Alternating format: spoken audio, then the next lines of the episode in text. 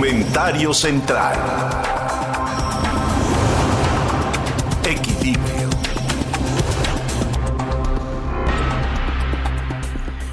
Los mexicanos estamos viviendo una crisis en lo general que se expresa en diferentes variantes. Tenemos una crisis de gobierno, cuando tenemos un, gobierno que realmente va en contra de las intenciones de la gente sensata que en el país lo que quiere es una forma de desarrollo, un piso parejo, una medida en donde la desregulación haga que las cosas sean menos complicadas y que haya una armonía dentro de los factores económicos y un constante diálogo para mejorar.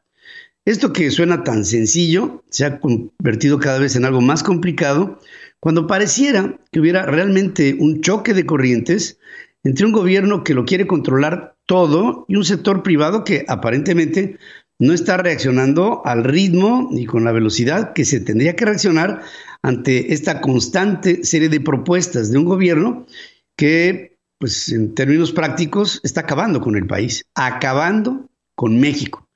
Pero no solamente es en lo económico en donde está nuestra conflictiva. En lo político, pues vemos el abuso y el agandalle, y esto se traduce en lo social, y esta es la parte que más realmente hoy nos impacta. Estamos viendo que dentro de lo social, bueno, aparte de la enorme cantidad de injusticias que se multiplican en la medida que tenemos menos posibilidades económicas para responder ante los problemas que se están generando, esta pandemia nos ha traído, entre otras cosas, como consecuencia social, el que haya menos gente con empleo, el que haya menos ingreso para las familias mexicanas, el que el nivel de vida de los mexicanos sea cada vez más bajo y como dice el presidente, tal vez, eh, y, yo entiendo el sentido de, de, la forma en la que él tiene la manera de interpretar las cosas, dice, a mí realmente no me interesa tanto el Producto Interno Bruto, sino el bienestar de las familias. Que el pobre no sabe que el Producto Interno Bruto está ligado con el bienestar, porque está el nivel de producción que podemos hacer todos los mexicanos y de transformación con trabajo de lo que serían factores de riqueza, riqueza, para con ello generar y repartir mayor bienestar. Pero luego viene el COVID y, con el COVID la primera prueba que hoy enfrenta el presidente ya en la medida que hay una posible solución al problema del COVID con la vacuna, pues ahora otra vez vuelve el presidente con sus mentiras cotidianas. A decir que, pues que no están llegando las suficientes vacunas porque la ONU está pidiendo que parte de estas se distribuyan a terceros países que son más pobres y que no tienen la posibilidad de tener las vacunas que tendríamos. Y entonces dice, pues yo les cedo parte de las mías para que el día de mañana me las regresen. Cosa que después López Gatel dice que esta no es así y que lo que está exhortando la Organización de las Naciones Unidas es que haya un nivel de solidaridad entre los países que pueden para de alguna manera aportar a los países que no pueden, pero no con vacunas, por Dios, sino con recursos que se traduzcan a eh, los eh, laboratorios que han hecho las vacunas para que estos puedan enviar vacunas a los lugares en donde no se puede pagar. Pero no con mis vacunas, sino con recursos para otras vacunas. Y el presidente con esto justifica la carencia de vacunas que adolecemos en México, porque tenemos una carencia de vacunas. Se había dicho en principio que iban a llegar un número determinado de vacunas y hoy nos encontramos con que las vacunas no están. No solamente no están, sino las que van a llegar próximamente, lo avisan, eh, llegan de Argentina la, digamos, la base de la elaboración de las vacunas contra el COVID, que serán eh, mezcladas, embotelladas, o sea, enfrascadas y distribuidas no forzosamente a México, y no solamente queda ahí la cosa. Y fíjense, esta es la parte nueva. Ahora resulta que el señor López Gatel nos dice que el Consejo de Salud, encabezado por él, está evaluando la posibilidad de que las vacunas en su segunda dosis, en lugar de aplicarse como se aplican, se aplicara 45 días después de la primera dosis 45 días después, para, fíjate la, la razón, para que así haya la posibilidad de vacunar a más gente como primera vez. Esto nos habla de un desgarriate. O sea, yo voy al doctor hoy Y el doctor me dice, tiene usted una infección y tiene usted que tomarse esta pastilla una cada ocho horas.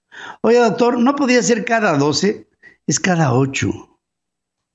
Es que, fíjese que para que nos llegue a, más personas, yo quisiera que este botecito, pues lo compartiéramos tres personas y en lugar de cada ocho, a lo mejor lo hacemos cada doce, ¿no? Es que es cada ocho, no cada doce, o cada vez de que a usted se le ocurra. El Consejo de, el Consejo de Salud de México está evaluando el que te van a poner la vacuna de Pfizer y a los 45 días la segunda. ¿Por qué? Porque simplemente tener un desgarriate con las vacunas. Y ellos ya determinaron, miren, las vacunas son así. La de Pfizer, después de tres semanas, hay que poner la segunda vacuna. La de Moderna, después de un mes, hay que poner la vacuna, pero hay que ponerla. No se trata de que, de que yo decido que para que haya más vacunados, entonces la vacuna se va a ampliar el plazo entre la primera y la segunda vacuna, nada más por ocurrencia. Y el señor López Gatel dice con esa seriedad que le caracteriza, ¿verdad?, al señor, que están evaluando la idea genial de que para aplicar más vacunas en primera instancia, la segunda vacuna se aplique dos semanas después. No, sí, sí, do, no, tres semanas después de lo que tendría que ser el tiempo necesario, que es lo que prevé el laboratorio para aplicar la segunda.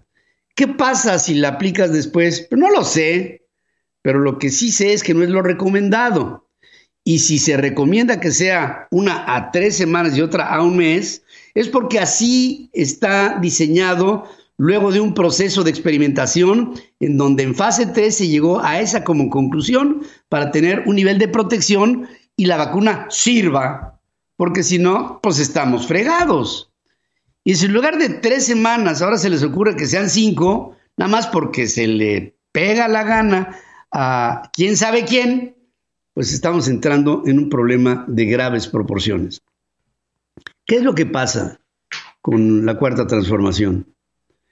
Bueno, lo que pasa es algo muy sencillo. Tenemos un gobierno pichicato, tacaño, eh, corto, eh, que no tiene una visión de nada. Y que ahora, ante la posibilidad de que junto con el sector privado sacáramos adelante un proyecto ambicioso en el que pudiéramos vacunar a un millón de personas al día, ¿por qué si lo puede hacer Estados Unidos o lo podrá, no lo vamos a poder hacer nosotros? con la ayuda de todos los sectores. ¿Qué pasaría si la vacuna se pudiera vender en farmacias? Mira, entre que la sacas de un congelador y la tienes que inyectar, no pueden pasar más de seis horas. Entre que la sacaste del congelador y que la inyectas, no más de seis horas. ¿Se podría hacer? Por supuesto que se podría hacer. ¿Con qué? Con dinero, hombre y con recursos y con que todos concursáramos en este esfuerzo, sector público y sector privado. Pero el gobierno quiere vender el favor para que luego votes por Morena y por López Obrador. Va a salir tan mal el proceso que todo esto que supuestamente trataría de ganar adeptos para la cuarta transformación va a acabar en un repudio total. Esto no sería lo problemático. Lo verdaderamente grave es que esto implica vidas o muerte. Pero para eso el señor López Obrador, esa parte ya se le entumió del cerebro. Y francamente, eso estoy seguro, ya no le importa. Para que tengas el dato. En Central FM, Equilibrio. Bueno, para que tengas el dato, les quiero decir que y compartir una información que se me hace muy interesante. Fíjense que ingenieros de la Universidad de Ciencia y Tecnología de China han desarrollado la primer red integrada de comunicación cuántica que combina más de 700 fibras ópticas con dos enlaces satelitales a lo largo de 4.600 kilómetros. Este desarrollo de infraestructura, yo diría fundamental, importantísimo, se, se conforma para servir a unos 150 usuarios. ¿Son muchos o pocos? Bueno, en realidad son pocos, pero son clave.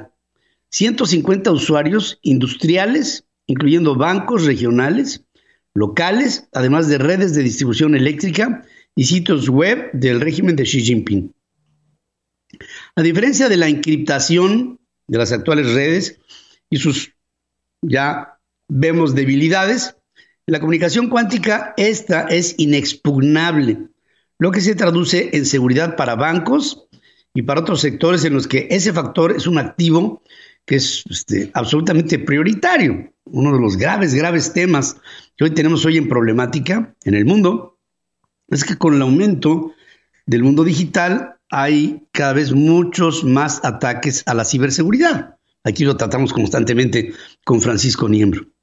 La nueva red cuántica une a las ciudades de Beijing, de Jinan, de Hefei y de Shanghái, así como a las urbes intermedias, lo que constituye una primera etapa que se va a expandir a todo el territorio chino, irá incorporando algún tipo de aliados globales. Y con esto se está construyendo la primera red cuántica. No, anoten ese dato. La primera red cuántica a nivel, ahora seminacional, después nacional, en la historia de las redes cuánticas hacia el futuro, la está poniendo China como ejemplo. ¿Cuánto cuesta esto? No lo sé. Lo que sí sé es que los chinos ven que esto es prioritario y le están dando toda la intención para que tengas el dato. Para que tengas el dato, la firma de ciberseguridad Kaspersky en América Latina se registrarán más de 37.2 millones de ataques en contra de empresas durante el 2021, eh, de los que el 22.81% han sido en México, colocando a nuestro país como el segundo lugar a nivel regional. Perdón, esto es ataques cibernéticos del año pasado. A este respecto, Dell Technologies hizo lo que se llama el índice de Transformación Digital 2020, en el que el 84% de los encuestados dijo que se invierte en ciberseguridad y el 50% destaca que piensa hacerlo en los próximos tres años. Hay que decir que los ciberataques no son nuevos, pero sí se han vuelto más sofisticados y persistentes, por lo que las organizaciones necesitan una mayor ciberresiliencia para responder y recuperarse y aprender de este tipo de situaciones. Dicen que esto se puede lograr aplicando las tres P's que son predecir, priorizar y practicar, para lo que se necesitan tener eh, redes intrínsecas de seguridad construidas desde la base de las organizaciones y de una infraestructura tecnológica que le permita a las organizaciones trabajar sin la amenaza constante de ser intervenidas, como ha sucedido incluso con actividades estratégicas de seguridad nacional en países como los Estados Unidos, para que tengas el dato. Para que tengas el dato, el Dark Energy Survey, que es un esquema de colaboración astronómica internacional, ha catalogado minuciosamente y hecho públicos alrededor de 700 millones de cuerpos celestes, identificados cada uno. 700 millones. Es un proyecto que ha mapeado alrededor de una octava parte del cielo nocturno conocido, bueno, conocido ahora a través de hipertelescopios como es el Hubble, remontándose en algunos casos casi a los orígenes del universo, con lo que se ha logrado uno de los catálogos más grandes en la historia del hombre. Christopher Littman, astrofísico de la Universidad Nacional de Australia, destaca que el estudio es la culminación de años de esfuerzo, registrando cientos de millones de galaxias y descubriendo miles de supernovas. El gran volumen de datos recopilados facilita al equipo de investigación conocer más sobre la historia de la expansión del universo y respecto al crecimiento de estructuras a gran escala, dando margen para el conocimiento de lo que hoy desconocemos muchísimo, que es la materia oscura. Más del 80% de la materia que hay en el universo es materia oscura. Es decir, es una materia que ahí está, pero no la podemos ni siquiera palpar. La intuimos por alteraciones gravitacionales universales, pero no porque la podamos ver o percibir. Esto es materia de otras dimensiones, para que tengas el dato.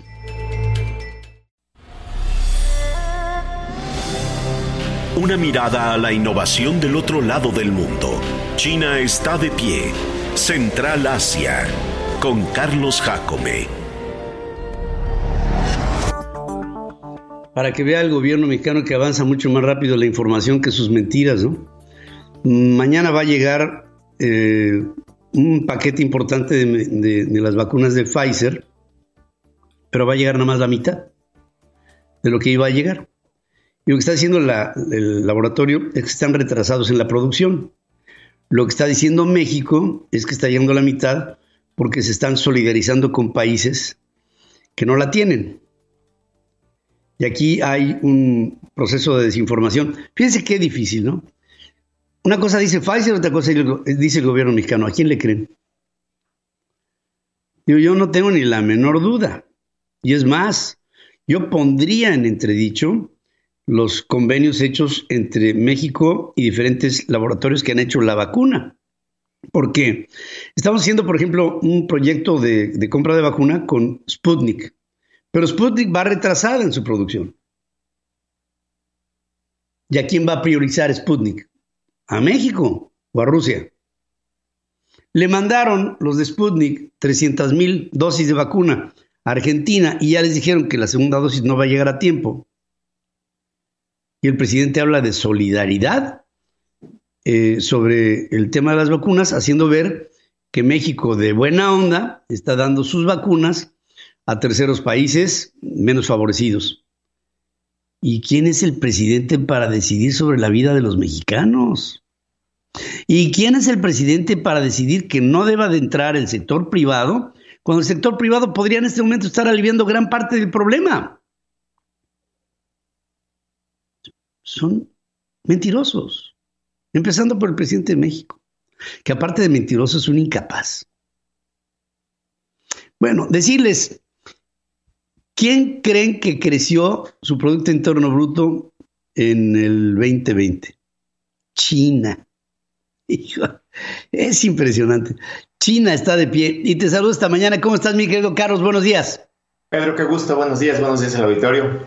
Pues muy contento y cierto, 2.3, ya sacaron la información, creció la economía 2.3% en 2020 la economía china.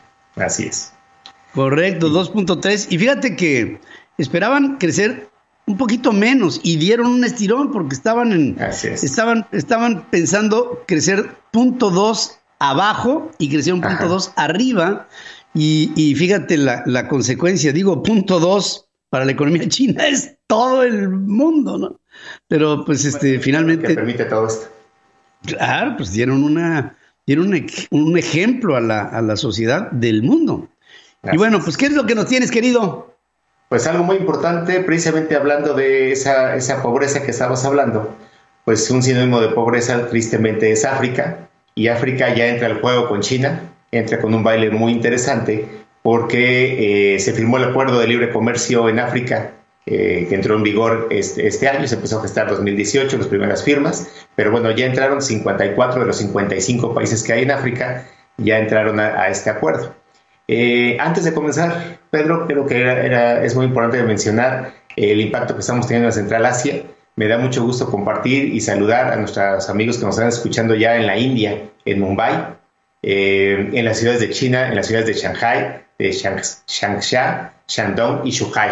Saludos hasta allá y gracias por estarnos escuchando. Y entrando ya en materia, este año hablamos ya de los acuerdos de inversión que ha habido. Hay tres movimientos muy importantes que es lo que vamos a hablar el día de hoy. El de la Unión, de la Unión Europea con China, ese acuerdo de inversión, que creo que es muy importante, eh, ya lo, tocamos este año. Eh, y en los últimos meses vemos estos tres grandes movimientos. El de África, que también comienza este año, que es el más grande del, del mundo por países involucrados y la creación de la zona de libre comercio más grande del mundo hacia Pacífico. Esos tres acuerdos, y que en los tres el común denominador es, China, y que y está, está, está, moviendo y está siendo el, campeador en este movimiento de libre comercio. Antes de entrar, es importante recordar que en toda esta, esta estructura de esos tres grandes acuerdos todavía no está la India. Si la India decide ingresar con sus 1.300 millones de habitantes, si de por sí esto es imparable, lo va a hacer aún más. África hoy en día cuenta con 1.200 millones de habitantes, donde veremos una vez más qué buen negocio, si me permites la, frialdad, pero en el sentido humano es algo muy interesante. Vamos a ver qué buen negocio es que los pobres dejen de ser pobres, que ese es el modelo que está, que está exportando China. Y más ante la expectativa para África, que se espera, que ahorita son 1.200 millones, se espera que para el 2050 sean 2.500 millones. Y bueno, qué maravilloso será que 2.500 millones, un gran porcentaje sea de clase media y esperemos lo más alto posible. Más interesante aún, veremos cómo se confrontan dos modelos. El que hemos criticado acá abiertamente de ese capitalismo depredador, que primero a través de Europa, con sus monarquías, y después de ese capitalismo depredador, dividió la región. Hay muchos factores de por qué la crisis en África, pero uno de los más importantes es que están divididos artificialmente. Eh, a la hora de repartírselos a Europa, lo repartió no por su sociedad, su demografía, por sus intereses políticos, sino por sus intereses económicos. Esa es gran parte del problema que hay ahorita ya. Y bueno, vamos a ver que esos resultados que saltan tristemente, sobre todo siglo XIX, siglo XX, qué pasa ahora cuando se confronte con el modelo económico de China. Y es lo que va, se va a aplicar. El secretario general del acuerdo, que se llama Wenkele Mené, comentó, lo cito textual, Dice, la oportunidad de salir de la pobreza y de tomar medidas activas para desmantelar el modelo económico colonial heredado y mantenido durante los, al menos los últimos 50 años. Se espera que el comercio intraafricano, solamente entre ellos, aumente un 50% en, entre este año y el, y el 2022. 50% de crecimiento y para que esto se logre, e incluso yo soy optimista, así como hablábamos del 2.3% del PIB, se supere, eh, porque es cuando entra China, se requiere inversión en, infraestructura, principalmente en vías de comunicación, donde ellos son los líderes. Como dato, entre los más ricos del mundo, gracias al libre comercio, hoy esa lista lo encabezan Singapur, creo que es el mejor ejemplo, o incluso la región de Hong Kong. Ambos en los 50, 60 eran de los más pobres del mundo. Aquí la pregunta es si veremos esto con África en los próximos 30 años, y ya lo reduzco a 30 años, porque espero que así sea, la, capacidad ahorita eh, de hacerlo es mucho mejor. África es un estratégico proveedor de materias primas para China. La conexión para su abasto es indispensable y por consecuencia su pacificación y desarrollo. Y si esto le agregamos que la población china está envejeciendo, pues todavía lo hace más interesante. En 2017 ya había más de 10.000 empresas chinas en el continente africano, principalmente por su mano de obra barata esperamos siga generando empleo y esta, capacidad de pago siga generando. Un dato importante, por ejemplo, las empresas exportadoras dentro de África pagan 16% más que las empresas nacionales. Es otro beneficio del libre comercio. Con este acuerdo, la guerra ideológica entre proteccionismo y libre mercado da una ventaja muy importante a China, que es el gran promotor, como ya hemos platicado, eh, hace 30 años era impensable que hoy el gran promotor del libre comercio sea China y eso le da una gran ventaja. ¿Cómo va a reaccionar Estados Unidos? ¿Cómo va a reaccionar Inglaterra? Creo que eso es muy importante que veamos este año porque esta historia se pone muy interesante. ¿Podremos los hispanos integrarnos con nuestro idioma, el más hablado del mundo, y el potencial que tenemos y que esto implica? Yo creo que sí, e insisto, veamos nuestro idioma como un gran negocio, porque es, es el punto de, encuentro. Si de por sí habíamos hablado que el mandarín eh, pues está dentro de sus muros, como le ha pasado a Alemania, pues no hablemos de todas las lenguas que se hablan en África. Entonces creo que los hispanos podemos jugar un rol dentro del negocio como esto muy importante. Eh, tenemos ya eh, entrevistas con Víctor Ladrade en, nuestra página en Central Asia, que estamos hablando desde Cantón, él está en Cantón, cómo este, este, este negocio para los hispanos es tan importante, principalmente en educación, en automotriz, industria automotriz, eh, los invito a que nos escuchen ahí todo este, a partir de los jueves que subimos este programa. Regreso contigo, Pedro. Pues hay una serie de expectativas y sí tocas un tema muy sensible que es África. África se ha convertido en los últimos tiempos en una disquisición entre si se convierte en la pesadilla de la humanidad en el siglo XXI o la esperanza de la misma. habría que ver hacia dónde apunta la inteligencia del resto de los países para poder, sobre el tema africano, sacar las enormes potencialidades que tiene ese continente, que son desde el punto de vista de recursos naturales, bueno, insondables, ¿no? Exacto. Y 1.200 millones de habitantes ya conectados. Eso vamos a ver una barbaridad en los próximos 10 años en particular. Por supuesto que sí. Pues como siempre, querido Carlos, gracias y gracias por llevarnos con esta proyección a un, a un lugar de la información mucho más sofisticado que poca gente ve y que tú con mucha atención le das seguimiento. Gracias, Pedro. Un abrazo. Gracias también para ti. En China está de pie.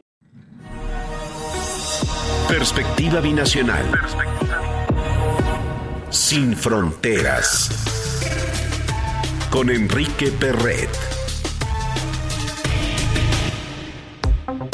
Y en este tanque de pensamiento México-Estados Unidos, la voz de Enrique Perret hoy resuena mucho, muy importante, porque pues, hay un plan, el plan de recuperación Biden, que de salida anuncia 1.9 trillones, o sea, un millón de millones, 900 mil millones de dólares para tratar de enfocar a los Estados Unidos en la salida de esta pandemia, ¿no? Así de entrada. Y, y en un apoyo específico para sectores que han sido de los más desfavorecidos durante todo este proceso. Y Enrique Perret, allá en Washington, te saludo esta mañana. ¿Cómo estás, Enrique? Gracias, Pedro. Pues un gusto saludarte nuevamente. Y, y, sí, Pedro, tú lo dices muy bien. Mira, el jueves pasado el equipo de Biden anuncia este, este paquete. Evidentemente tendrá que pasar por el Senado, Pedro, pero como, como ya todos sabemos, pues el Senado quedó 50-50 y el voto de la vicepresidenta Kamala Harris será decisivo en toda materia. Entonces, muy probablemente este paquete eh, pasará. Ahora, Pedro, ¿cómo está dividido este paquete? Porque 1.9 trillones de dólares, pues vaya, es un mundo de dinero. Y, y, hay que recordar que esto se suma a los 4 trillones de dólares que se aprobaron durante todo el año pasado, durante la pandemia, por una administración Trump. Los últimos 900 billones, Pedro, recordarás que se aprobaron en noviembre, eh, ya pasada la elección, y que, y que, bueno, hoy se están implementando, por ejemplo, con un cheque de 600 dólares para, eh, para los hogares en Estados Unidos. Paquete o cheque que Biden piensa ampliar de 600 dólares hasta 2 mil dólares, Pedro, para las familias en Norteamérica.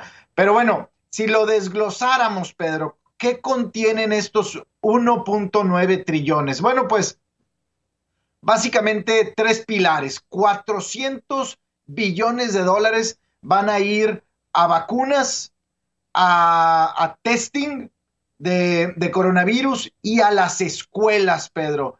Joe Biden ha dicho que tiene el firme compromiso de que las escuelas en Estados Unidos reabran en un lapso o en un plazo de no más de 100 días.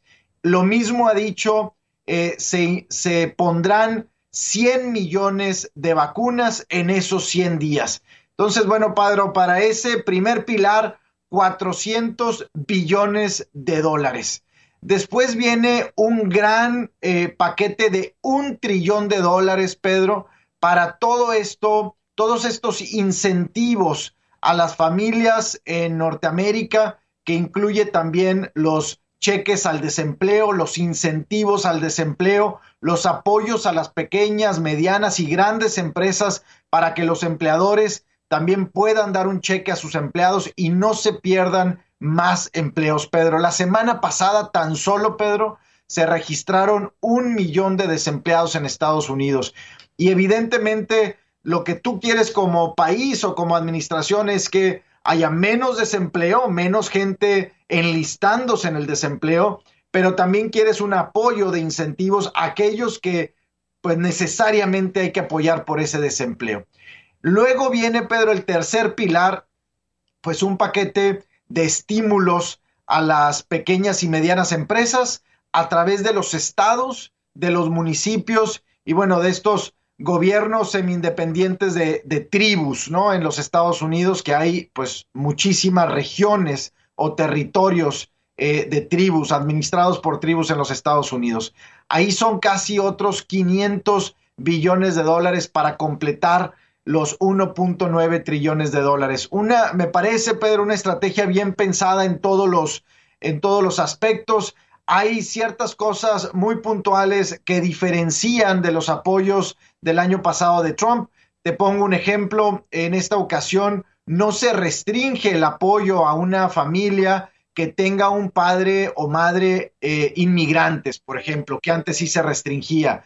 Tampoco restringe el apoyo a adultos dependientes de, otros eh, familiares, por ejemplo, que son casi 15 millones de norteamericanos que están enlistados como dependientes para temas impositivos, pero que pues requieren también de un apoyo directo, un cheque directo por el gobierno.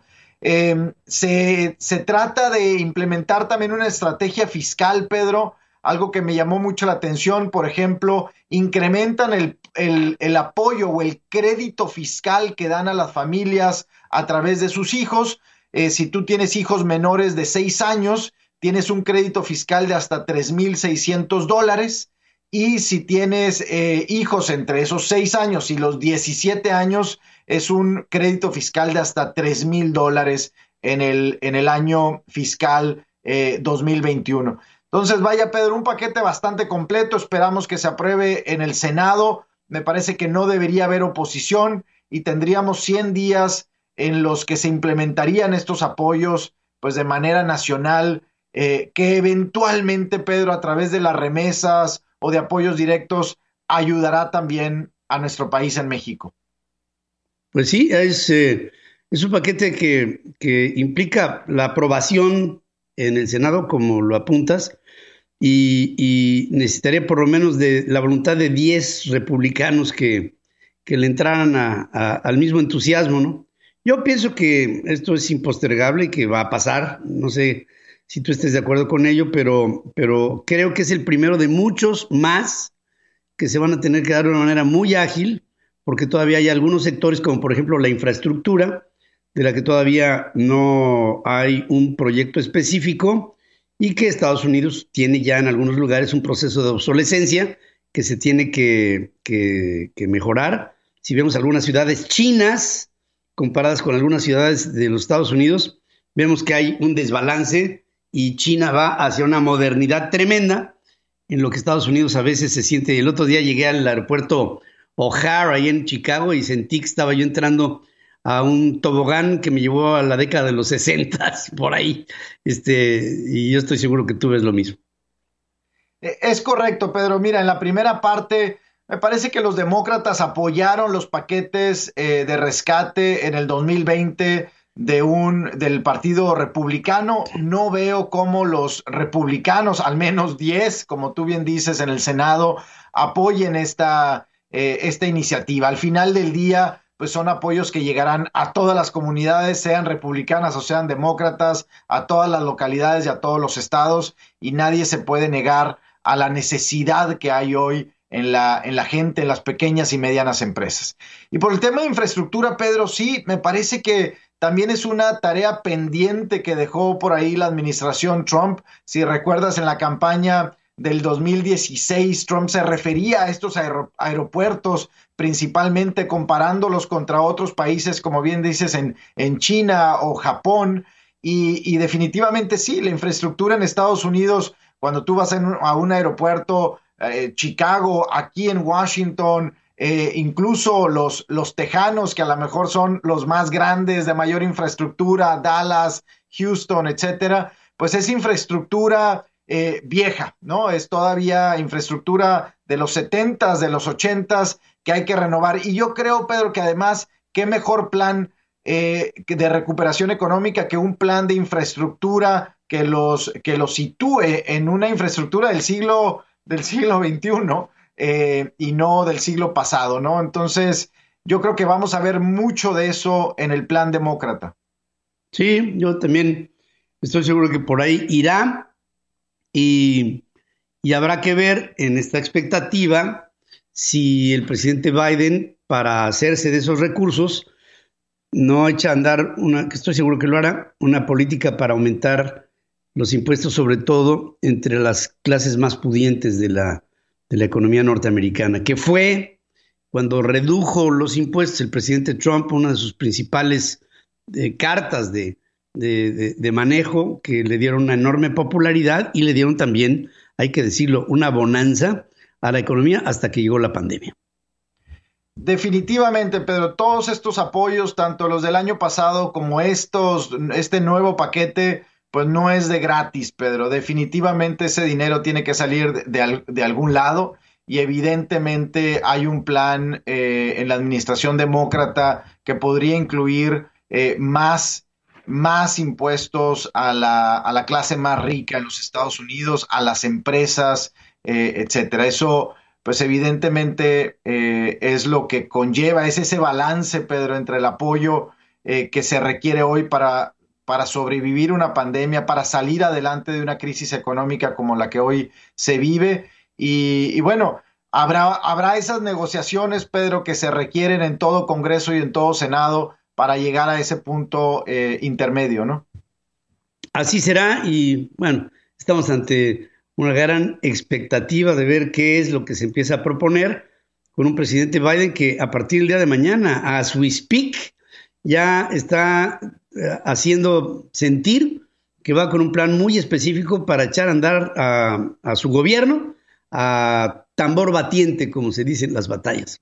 Querido Enrique, como siempre, te agradezco y te pregunto qué temperatura hay allá en Washington.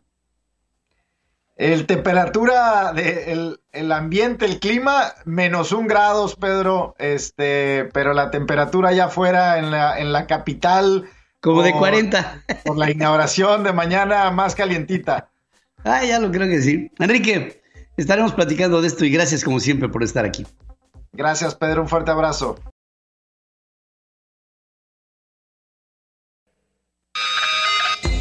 Muchas cosas son urgentes. Solo una es importante.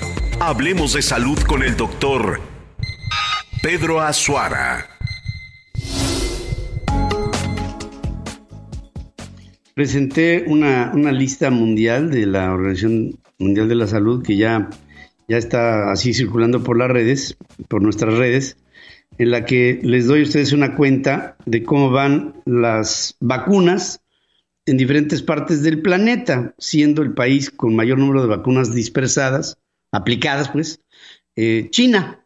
Después viene Estados Unidos, Reino Unido, Israel, Emiratos, Rusia, Italia, Alemania, España, Canadá, Polonia, Francia, Argentina, México en el, último lugar, y, voy y me comunica con mi querido Pedro Azara, que pues este, ya, ya no sé ni qué decirte después de este desfiguro que estamos viviendo con la entrega de, vacunas, con la aplicación de las mismas, con, con la salida de la encargada del proyecto nacional de vacunación, con, con que, que, que, si la regalamos, que si no la regalamos, que si llegaron, que si no llegaron, que si están atrasados, que si no están atrasados los laboratorios en la producción de las mismas. Esto es un verdadero relajo.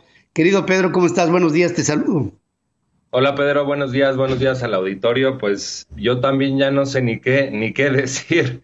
Eh, la verdad es que es, lamentable eh, todo el, proceso que se está llevando a cabo de la vacunación, aunque se, está haciendo un gran esfuerzo, pero eh, pues esto lo dijimos desde el principio, es evidente que necesita eh, una logística y una planeación sin precedentes, ¿no? Y, y, en realidad pues tenemos un gobierno improvisado que pues desafortunadamente actúa eh, pues a, la improvisación y, realmente pues este esquema de vacunación y como lo comentábamos es algo bien bien complejo eh, depende mucho de la producción que nos manden de la demanda de otros países de la producción interna de la logística de aplicación de la cadena de frío de eh, pues esta estrategia que desde mi punto de vista eh, pues separar a los grupos de edades,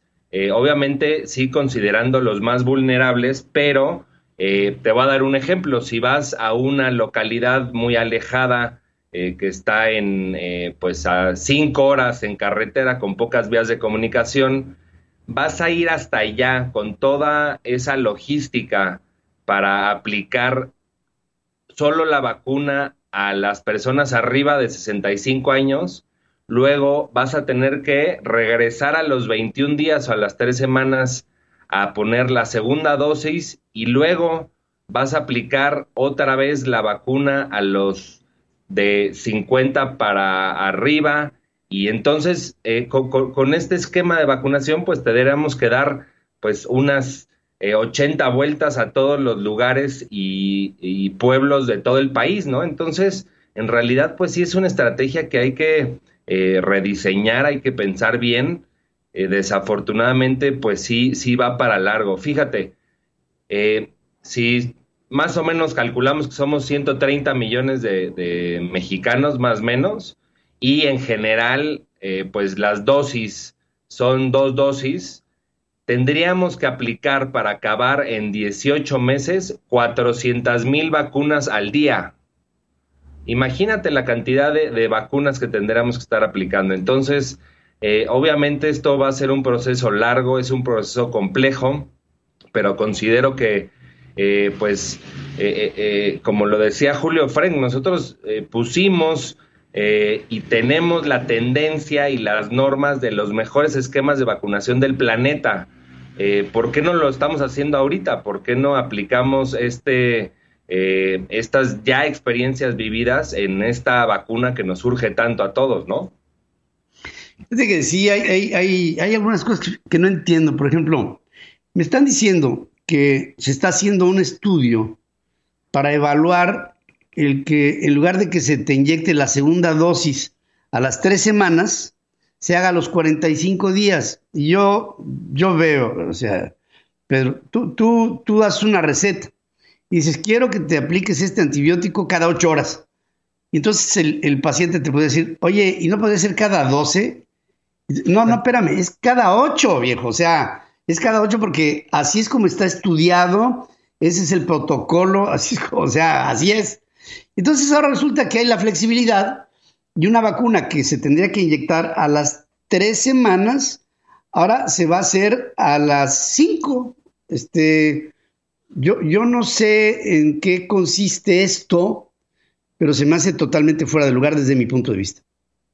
No, los estudios de investigación eh, justamente para eso se hacen y pues más con las vacunas de COVID que fueron con, esta cantidad de personas inmensas eh, y los protocolos pues son bien establecidos, ¿no? Los, los protocolos son muy cuadrados, no se deben de salir eh, a qué dosis se aplica, en cuánto tiempo de diferencia y eso pues te da un resultado de efectividad. Si tú empiezas a mover estas variables, pues tendríamos que hacer otro estudio para ver si realmente la efectividad de las vacunas pues es la misma eh, si la aplicamos a los 45 días o a los tres meses o los estudios y las empresas farmacéuticas pues por eso tienen sus indicaciones y su posología, su manera de, de aplicar los medicamentos en una manera pues que se hizo así el estudio y pues así se tiene que hacer, ¿no? No hay que romper con esas variables, porque recordemos que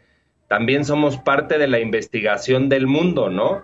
Eh, eh, la, vacunación eh, todavía se está estudiando, todas estas personas que están vacunando se analizan, entonces seguimos en un estudio de investigación, pero ya masivo, en realidad, pues no hay que eh, moverle a las variables que nos dicta la empresa farmacéutica que hizo la, vacuna, ¿no?